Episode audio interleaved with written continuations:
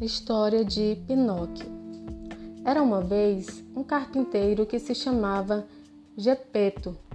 O homem era muito solitário e passava os dias fazendo coisas de madeira.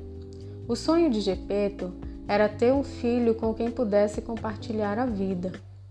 Um dia, ele resolveu fazer um menino de madeira em formato de marionete e, ao terminar, disse: Que belo boneco de madeira! Seria incrível se ele fosse um menino real. Para sua surpresa, o boneco tomou vida e começou a andar e falar. O homem ficou maravilhado e lhe deu o nome de Pinóquio. Passados alguns dias, Gepeto envia Pinóquio para a escola e lhe dá a instrução de voltar para casa assim que a aula terminar. Entretanto, no meio do caminho, Pinóquio avista um teatro de marionetes que acontecia na praça. Ele então resolve participar do teatro e todos ficam encantados com sua destreza.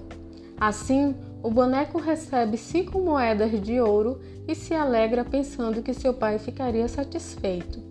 Pinóquio vai em direção à escola, mas quando estava quase chegando, se depara com dois homens mal intencionados que o convencem a ir com eles até um local e enterrar as moedas de ouro. Eles dizem: Enterre as moedas aqui nesse terreno e nascerá uma árvore de dinheiro. Seu pai ficará rico e nunca mais precisará trabalhar.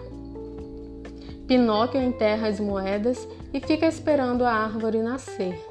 Ele logo adormece e nesse momento os homens pegam as moedas enterradas e fogem. O boneco despertou de seu sono profundo e se deu conta que o dinheiro havia sumido.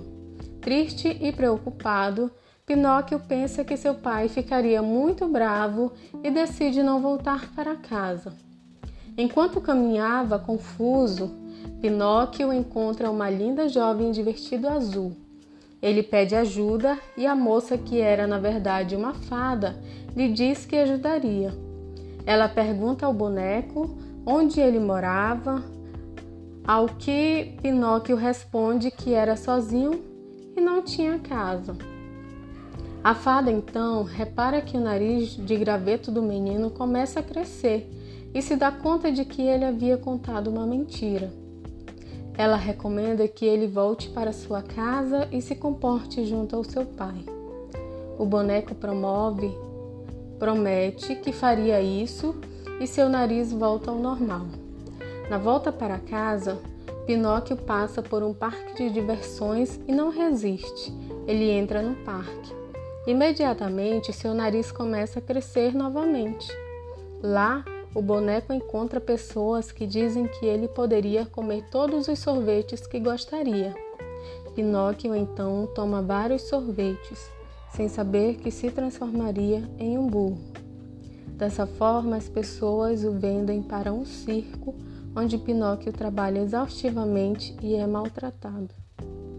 Então, quando ele, na forma de burro, já não servia mais para o trabalho, os donos do circo o atiram ao mar. Assim que cai no mar, o burrinho transforma-se de novo em um menino de madeira e é engolido por uma baleia faminta. Dentro da barriga da baleia, Pinóquio encontra-se com seu pai, Gepeto, que também fora engolido quando estava à sua procura. Os dois se abraçaram contentes, mas estavam muito fracos. Nessa hora, um peixe que também estava lá oferece ajuda e os tira de dentro da baleia. Assim, Gepeto e Pinóquio conseguem voltar para casa.